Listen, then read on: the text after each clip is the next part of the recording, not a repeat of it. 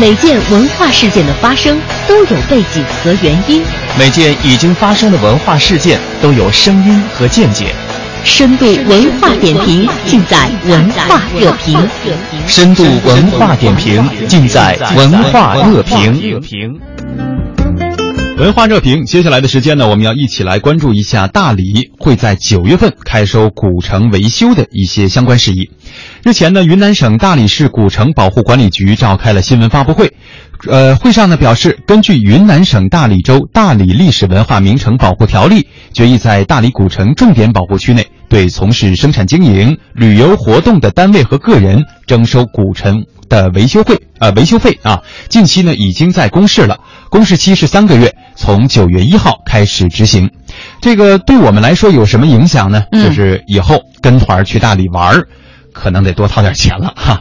我们首先通过记者的介绍来了解一下这个事件。大理市古城保护管理局发布新闻说，对旅行社行业按接待古城游客人数每人三十元收取，其他行业营业收入百分之一进行收取。大理市古城保护管理局常务副局长杨军彪解决大理古城他说，解决古城保护提升的资金缺口问题，拓宽古城保护资金渠道，是有效保护提升古城的重要措施。杨军彪介绍说，大理古城是一九八二年国务院批准的首批历史文化名城、国家级风景名胜区的核心组成部分。古城距今有一千二百多年历史，城内文物众多，城池格局基本保存，保留着大量的古建筑和古街古道遗址。古城内分布着十四处市级以上的重点文物保护单位，五十五处古民居院落和众多的历史建筑。去年，古城游客超过五百万人次。近四年来，大理财政每年平均投入古城保护资金四千多万元，以后还要逐年增加。大理市还将一次性投入三千多万元，对古城消防安全隐患进行整改。每年还将投入两百万元，对挂牌保护的重点民居院落实施修缮。目前，单靠政府财政投入，已经远远不能满足古城保护需要。收取维护费后，将全额用于古城保护。收支情况接受审计、财政等部门的监督检查，并向社会公示。大理市古城保护管理局常务副局长杨军彪，具体用于古城的规划、古城的提升。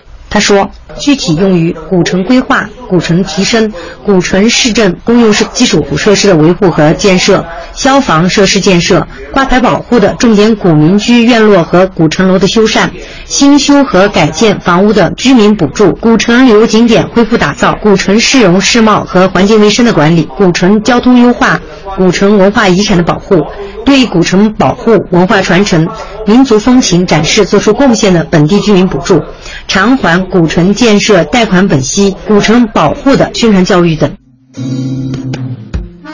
这个消息一出来呀，很多对大理心仪已久的游客肯定是不开心了。嗯，比如说微博用户王权说：“你这是在告诉大家不要来大理了吗？不来大理，古城就不会被破坏了呗？”那微博用户九九麦子成说：“以后大理的蓝天白云、新鲜空气就可就更贵啦。”这确实是游客们的担心啊。但是其实除了游客，这次大理古城的商户和旅行社也要拿出百分之一的营业收入作为古城的维修费，这可比三十块钱要多多了啊。不过很多商户呢倒是挺淡定的，这是为什么呢？呃，我们来听一个例子啊。大理古城在经营这个饮品生意，就是饮料啊。呃一个老板叫郭晓峰，他就说，只要古城的维护费收的合理，用的正确，有畅通的知情渠道，那其实呢也还是可以接受的吧。作为商家呢，百分之一营业额并不是很多，只有古城越来越好，游客越来越多，生意才会越来越好做。当然，我们肯定希望钱收上去之后呢，公示让我们知道这个用到什么地方。